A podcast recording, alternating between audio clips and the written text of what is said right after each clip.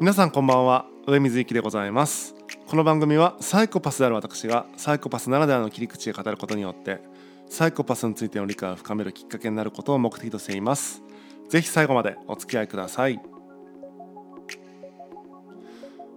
曲が降ってくるは本当かというお話を今日はしたいと思っています。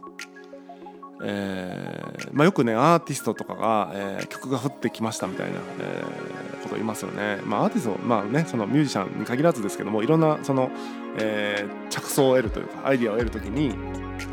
降ってきたみたいな表現をすることがよくあるんですが、えー、これはね格好つけてるわけじゃないと僕は思うんですよね。え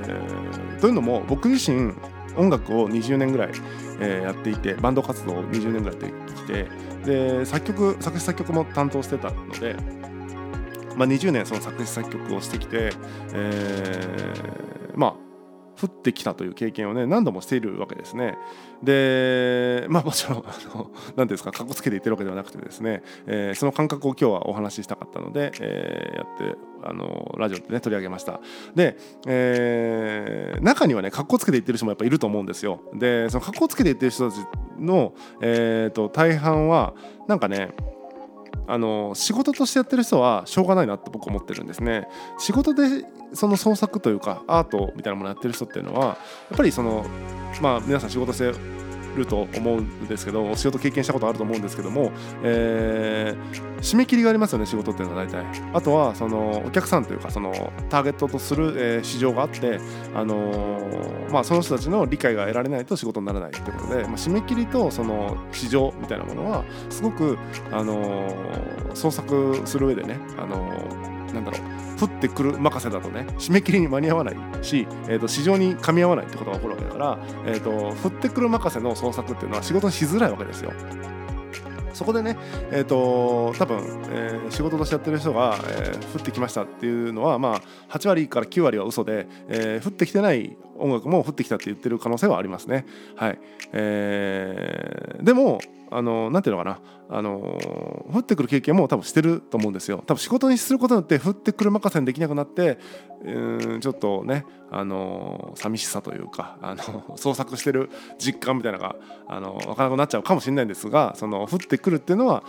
割とねものをその無から何かアイディアにしていくあアイデアを形にしていく人っていうのはあの降ってきた経験してるんじゃないかなと思うんですよね。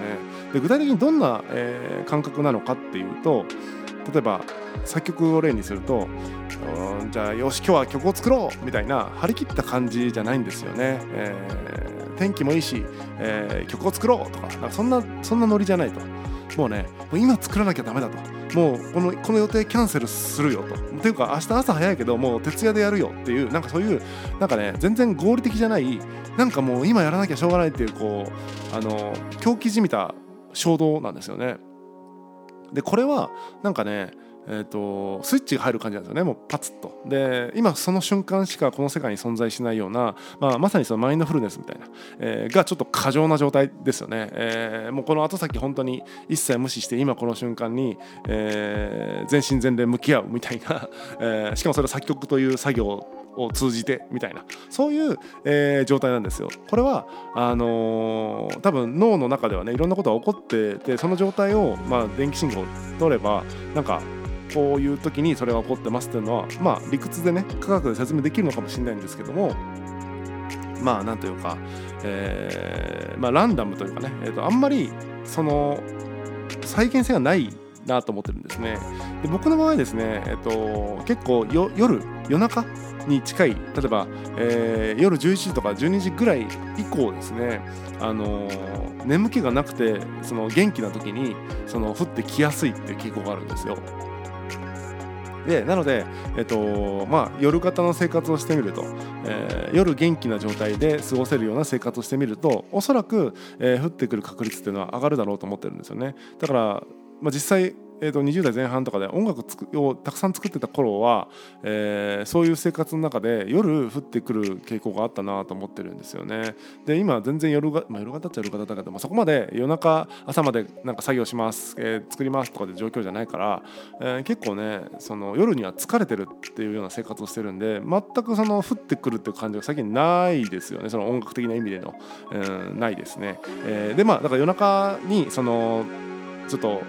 フォーカスしてねちゃんとあのー、照準を合わせて、えー、そういう生活をしてみると夜型の。すると確率上がると思うんだけども確率上がるけども降ってくるとは限らない。毎回降ってくるとは限らない。いつ降ってくるかわからないという、えー、のが事実です。なので、えーと、再現性はやっぱりあるようでない。降ってきやすい、えー、傾向っていうのはあるけども、え、必ずしも降ってくるとは限らないという意味では、え、再現性がないんですよね。だからやっぱり仕事としてその創作をしている人っていうのはいつ降ってくるかわからないもので、えーと、毎日毎日アウトプットすることは難しいと思いますんでどうしてもね、えー、仕事でやってる方っていうのは、えー、そういうなんだろうな魔術としてそうやって降ってくるっていうなんかその、えー、スピリチュアルなというかその魔術的な体験として創作をしてるんじゃなくて、えー、おそらく、えー、技術としてですね職人の技として、えー、安定的にアウトプットしてるんじゃないかなというふうに思うわけです。はい、なので職業クリエイターというか、えーー、と仕事としてその創作をしている人たちっていうのはおそらく技術者なのであって、えー、と魔術師ではないということをですね、えー、理解した方がいいんじゃないかなとこれからクリエイターになりたいなと思ってる人はですね、えー、と仕事としてクリエイトしていきたいなと思ってる人は、えー、やっぱり技術を身につけるそれは経験としてもそうだし知識としてもそうだしということであのー、しっかりテクニックを身につけていくことが重要なんだろうなというふうに思います。夢がないようですけども、えー、結局そういう職人技であるということを、えー、正しく理解した方がいいだろうなというふうに思います、えー、感性で勝負するとかっていうのはやっぱり仕事にはなり得ないなり得ないというかそのなり続けることは難しいだろうなっていうふうに思うわけですよね。いわゆる一発屋のアーティストみたいなのは、えー、そうやって降ってきた曲がヒットしたけども、えー、降ってき続けることができなかったみたいなことはあるかもしれないですね。で私自身ですね、えっと、思うのはうんまあ技術って意味では本当乏しいそのいわゆる職人的な意味ではとても乏しいので、えーまあ、まさに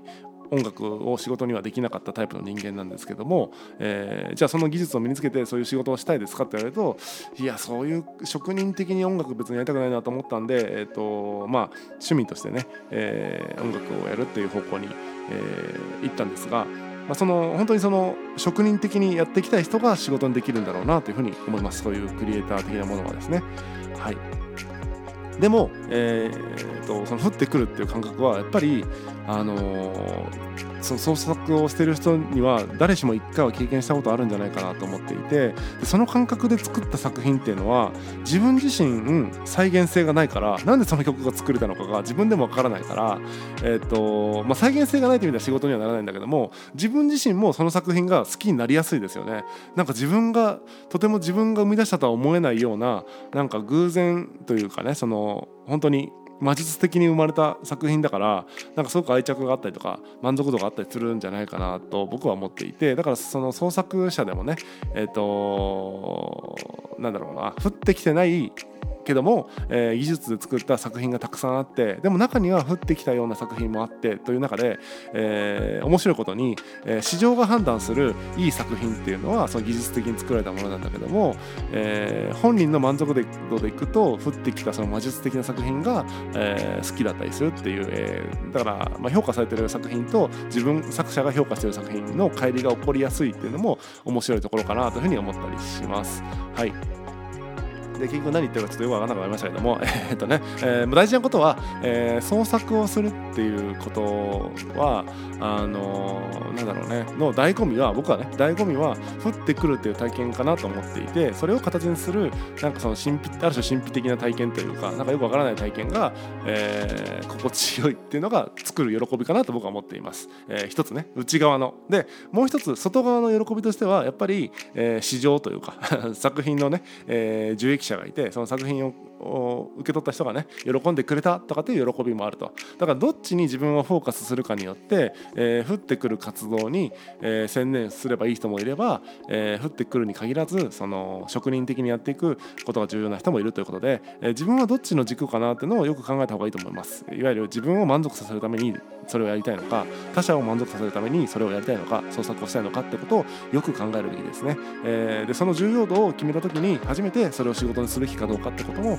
えー、見えてくるんじゃないかなと思いますんで、えー、自分はねなんか降ってきてとてもいい曲を作れるから自分は素晴らしいアーティストであって、えー、市場にも評価されるべきだってなっちゃうとそれはね、えー、飛躍しすぎているということなんですよね、えー、自分は満足させれても他者は満足させれない可能性があるし、えー、他者は満足させても自分を満足させれない可能性があるということを常に、えー、理解しないと理解しておかないと、えー、やっぱりねあの創作っていうのはあのそれこそ時にその作者がね、えー、苦悩して、えー、しまうというような、えー、ことにも陥ってしまいますんで自分がどっちのタイプなのか、えーまあ、どっちでありたいのかってことをね、えー、改めてよく考えて創作、えー、降ってくるっていうことも含めて、えー、創作、えー、降ってこないということも含めて創作をですね、えー、やってみるといいんじゃないかなというふうに思います。本日は以上でございます。またお会いしましょう。さようなら。